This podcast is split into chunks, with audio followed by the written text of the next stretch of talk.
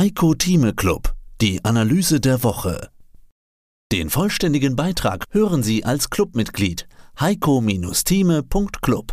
Heiko Thieme, globaler Anlagestratege. Aus dem Börsenradiostudio B heute Peter Heinrich und als Gast, quasi als Überraschungsgast von Heiko Thieme, begrüßen wir heute Jochen Stanzel, Chefmarktanalyst von Simsi Markets. Jochen, grüße dich, hallo. Grüß dich, Peter, servus. Grüß Gott, Jochen, freut mich, dass wir auf diese Weise einmal zusammenkommen hier. Das freut mich auch sehr, Heiko, hallo. Zur Vorstellung für die Hörer, also Jochen kann man sagen, ist einer von mir in sehr vielen Interviews sehr geschätzter Charttechniker. Und ich muss auch sagen, Lob voraus. Meistens und sehr häufig liegst du auch wirklich richtig. Jetzt habe ich einen Charttechniker und einen Analysten quasi dran. Lasst uns heute über die Entwicklung im DAX und an der Nasdaq sprechen. Naja, starten wir mit dem DAX. Wir haben ja in dieser Woche schon wieder einen neuen Rekord gesehen, über 15.700 Punkte. Und wenn ich gerade schaue, ja, momentan pendelt um 15.700 der DAX. Man, die zentrale Frage lautet doch weiterhin, wie hoch kann der deutsche Leitindex noch klettern? Während die Optimisten auf die 16.000 Punkte Marke schauen, blicken die Pessimisten oder die Vorsichtigen eher in Richtung 15.000, 14.800. Jochen, wie kann es denn charttechnisch weitergehen? Also es, es, ist ja in der Charttechnik ist ja kein, keine Glaskugel, um in die Zukunft zu schauen und richtig zu liegen. Das ist also schön, wenn es dann so ist, aber es ist ja der Kontext der wichtige, der ja eine Orientierung bieten soll. Also dass ich also mit meinem Schiff auf diesem Ozeanbörse nicht einfach planlos umherfahre, sondern ein bisschen eine, einen Kontext einfach habe. Und der ist derzeit einfach der, dass wir im DAX einen intakten Aufwärtstrend haben. Und solche Aufwärtstrends, die sterben keinen Alterstod, sondern die sind, solange sie intakt sind, und das ist im DAX der Fall, können die auch weiterlaufen. Wir sehen jetzt allerdings seit April hat der DAX nochmal 200 Punkte draufgepackt. Das ist jetzt nicht mehr so allzu viel und das passt eigentlich auch wieder zu dem saisonalen jahreszeitlichen Muster. Wir haben jetzt Sommerbörsen, da geht es ein bisschen gemächlicher, ruhiger zu. Die Themen Inflation, Zinsen sind irgendwo bekannt. Das äh, Wachstum ist in der Wirtschaft ist dynamisch weiterhin. Und man wartet jetzt ein bisschen auf den nächsten Aufschlag der Zentralbanken, hat da aber auch gar keine große Angst davor. Also der Aufwärtstrend ist da. Technisch lässt sich ableiten äh, 16.623 Punkte. Das kommt schon aus dem letzten Jahr. Da haben wir diesen ersten Erholungsimpuls gehabt im DAX. Der wurde auskonsolidiert im Herbst und jetzt setzt sich dieser Impuls nach oben fort. Also 16,623 ist so die nächste, nächste größere Widerstandsmarke. Jochen, dazu gleich mal von mir eine Frage, dich jetzt als Markttechniker gefragt. Wie kommst du auf diese Zahl? Hat das mit Fibonacci etwas zu tun oder welche Basis Richtig. nimmst du dazu, um auf diese Zahl zu kommen? Das, das ist eine sehr gute Frage. Das ist das ist genau ist eine Fibonacci-Extension. Also wir waren ja durch den Ausverkauf letztes gefallen auf 7.966 Punkte im DAX und haben uns dann bis Juli in einem Zug erholt bis 13.316. Und im Juli haben wir dann gesehen, dass wir vier, fünf Monate seitwärts gelaufen sind und dann über das Juli hoch drüber. Und was ich jetzt gemacht habe, ist die Strecke von 7.966 dem Corona-Ausverkaufstief, bis zum Juli hoch bei 13.316.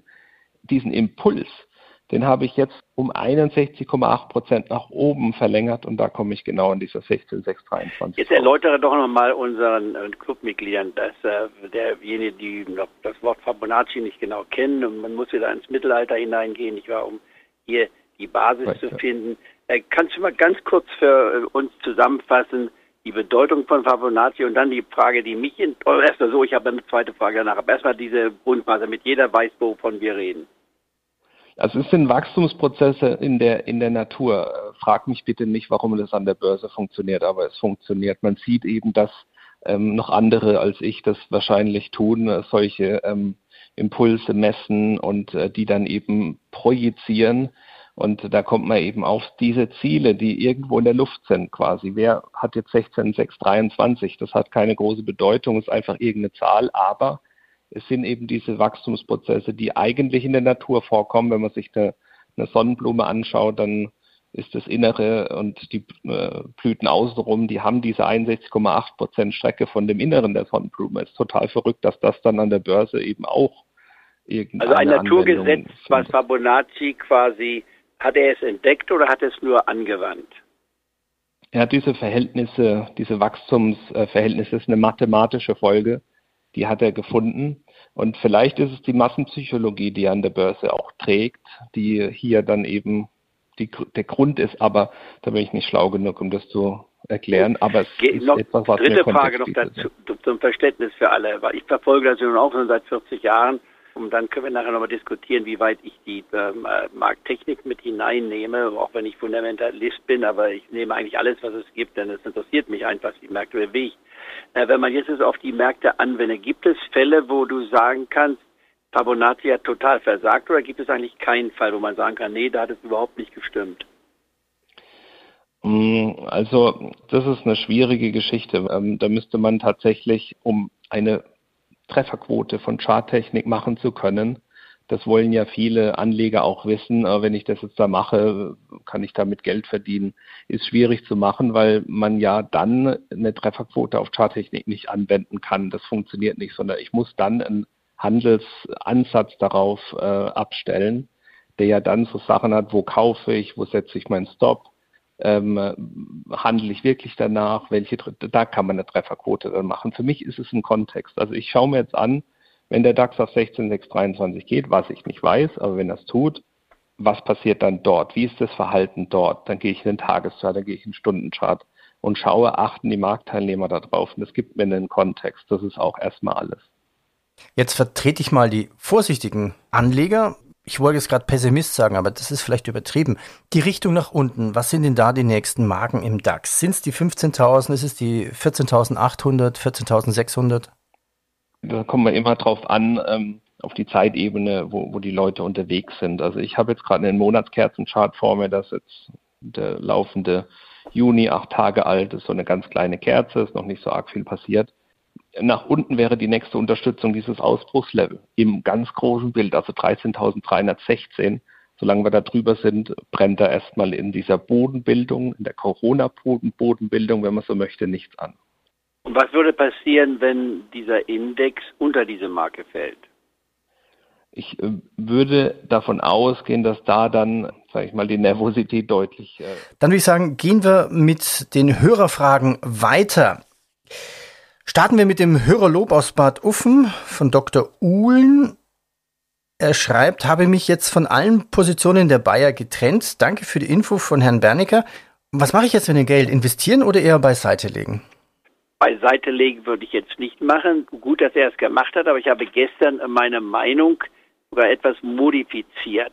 Apropos Bayer. Also es ist richtig zu sagen, die Bayer ist potenziell im Risiko, wenn man so will. In Anbetracht dessen, was wir von Bernecker gehört haben, äh, ich will jetzt nicht sagen, das war keine Inside-Information, sondern war eine, wenn man so will, informierte Information. Da muss man das schauen, es war absolut legal, was er uns gesagt hat. Also haben wir nicht was Besonderes bekommen, sondern er hat gesagt, Kinder, das sind die Probleme, die man dabei hat. Wenn es keine Einigung kommt, dann ist es eben ein Mühlenklotz. Und damit wird der Aufwärtstrend der Bayer-Aktie zumindest gebremst. Das heißt aber im Klartext, langfristig gesehen, das hat der Jochen ja auch. Sie hörten einen Ausschnitt aus dem aktuellen Heiko Thieme Club. Das ganze Interview können Sie als Clubmitglied hören. Werden Sie Clubmitglied im Heiko Thieme Club, um erfolgreicher an der Börse zu handeln. Mehr dazu klicken Sie auf den untenstehenden Link. Heiko Thieme spricht Klartext. Der Heiko Thieme Club.